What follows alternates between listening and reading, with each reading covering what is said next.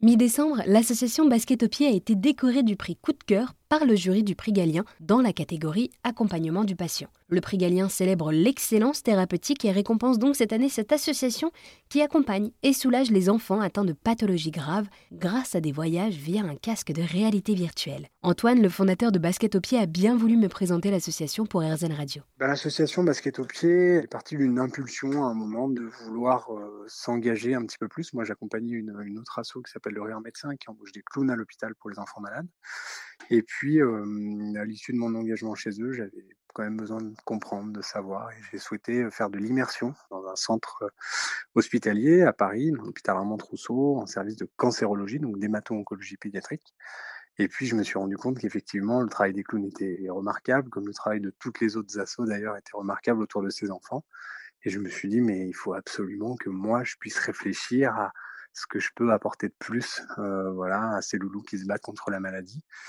Et puis en rentrant chez moi, j'ai déposé un point sur une feuille. Je me suis dit, essayons de faire converger tout ce que j'aime, tout ce qu'on aime, parce que je, je, pensais aussi à un projet un peu plus en grand avec euh, avec des potes, avec euh, avec ma compagne, et se dire voilà, peut-être qu'on peut créer une aventure à notre image, avec un ADN qui est le nôtre. Et donc on s'est rendu compte que la nature, que le sport étaient quand même deux choses qui revenaient très souvent. Et puis surtout, bah, une forte envie de s'engager euh, auprès des enfants. Donc on a un petit peu réfléchi, puis on s'est dit, mais à l'ère du numérique, il y a des, centaines, voire des milliers, des millions d'heures de rush, de tournage fait en nature, euh, qui plus est avec des technologies comme le drone, qui est aujourd'hui formidable pour récupérer des images du ciel et puis euh, recréer un petit peu l'immense. Et, euh, et, ces images-là, peut-être qu'on peut les récupérer en seconde vie, qu'on peut les intégrer à des masques de réalité virtuelle, et puis on peut retourner voir ses enfants et puis se dire que peut-être la nature aura aussi un impact positif sur ces enfants-là. Et donc, euh, ben, ça a été euh, immédiat. On est retourné à l'hôpital Armand Trousseau avec un, masque dans les mains. Et puis la première euh, petite fille à qui on a mis le masque sur le nez l'a retiré quelques minutes plus tard en disant voilà, j'ai eu l'impression d'être un aigle. Et on s'est dit ok, bon bah là il y a clairement quelque chose à faire.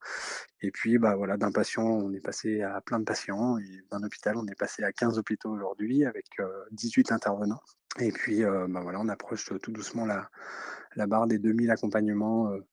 euh, à l'hôpital et, euh, et, on est plutôt très fatigué, mais on est très satisfait, très heureux et, de se dire que cette, cette aventure, elle est effectivement à, l'image de la nature, de la force que peut avoir la nature, de parfois nous bousculer, de nous inspirer, nous apaiser,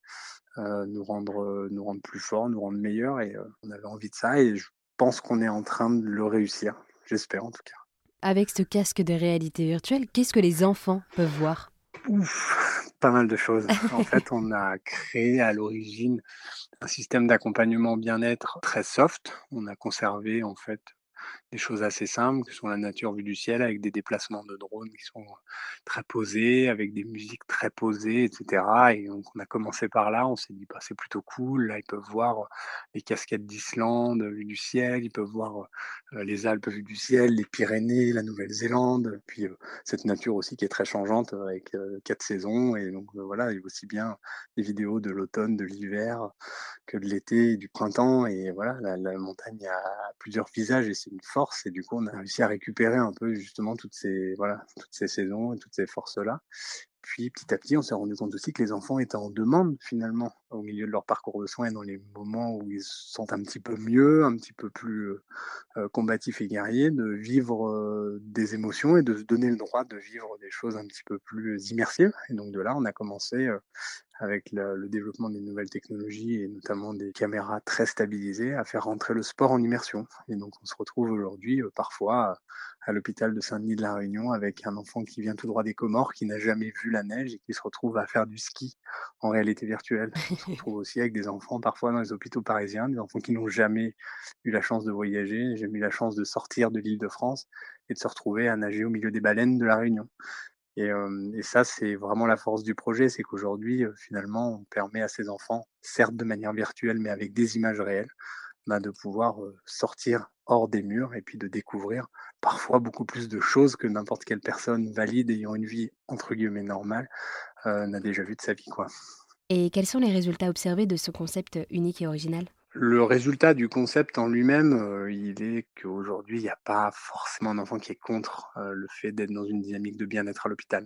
En revanche, on le sait et on le voit, la vie à l'hôpital, c'est un condensé de la vie en général. C'est-à-dire que sur un parcours de soins de plusieurs mois ou plusieurs années, on va vivre des hauts, des bas, parfois des très hauts, parfois des très bas et donc on est aussi, bah, voilà, dans une dans une approche vis-à-vis des enfants qui est respectueuse et et il arrive parfois qu'il y ait des enfants qui ne veulent pas voyager parce qu'ils sont très, très fatigués, mais à 99% les enfants sont très réceptifs de passer un bon moment avec nous et parfois il arrive aussi qu'on laisse le masque de côté simplement pour en discuter, simplement pour jouer à la console.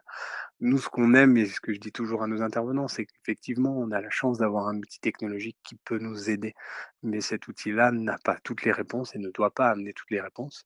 Heu, en revanche, l'humain et ce que vous êtes, heu, en tant qu'intervenant et et dans votre engagement, ça, c'est une manière de récupérer un maximum de réponses. Et il y a aussi des bienfaits sur les enfants grâce à la réalité virtuelle. On s'est rendu compte aussi que la réalité virtuelle et le fait de porter l'attention ailleurs pour un enfant dans l'accompagnement de certains soins douloureux, ça pouvait être, heu, très bénéfique et donc on a commencé un petit peu à explorer ça il y a quelques années. Et on s'est rendu compte sur des soins comme des myélogrammes, des chimiothérapies, des poses de voies veineuses, des poses de sonde nasogastrique, c'est-à-dire des soins qui sont parfois très invasifs et prémédiqués pour essayer de de réduire les souffrances, heu, de l'enfant. Eh bien, on pouvait, heu, effectivement annuler ou, réduire en tout cas ces prémédications, ce qui est quand même quelque chose de très fort, une réponse très forte et de dire, ben, un enfant: «OK, plutôt que d'utiliser la médication pour te soigner, on va utiliser un masque et en fait, ce masque-là, ben, il va te projeter ailleurs, tu vas être, focalisé sur quelque chose de chouette et puis tu vas voilà, tu vas avancer dans ton parcours de soins, on va pouvoir prodiguer des soins, bah, parfois plus rapidement, plus facilement, avec moins de douleur, avec moins de médication et et puis après de toute façon, la réalité virtuelle en elle-même, on sait qu'elle a un impact positif, on sait qu'elle a pas forcément d'impact négatif si on en croit notre façon à nous de l'utiliser, heu, mais derrière, en fait, c'est surtout l'accompagnement humain et le fait que nous, on soit extérieurs à l'hôpital, qu'on soit neutre et qu'on soit, ben, voilà, une une véritable source, bah, d'inspiration, de bien-être. On arrive avec une énergie qui est positive, on arrive de l'extérieur. Il y a des hôpitaux aujourd'hui, heu, en France qui ont été ouverts à la demande des patients,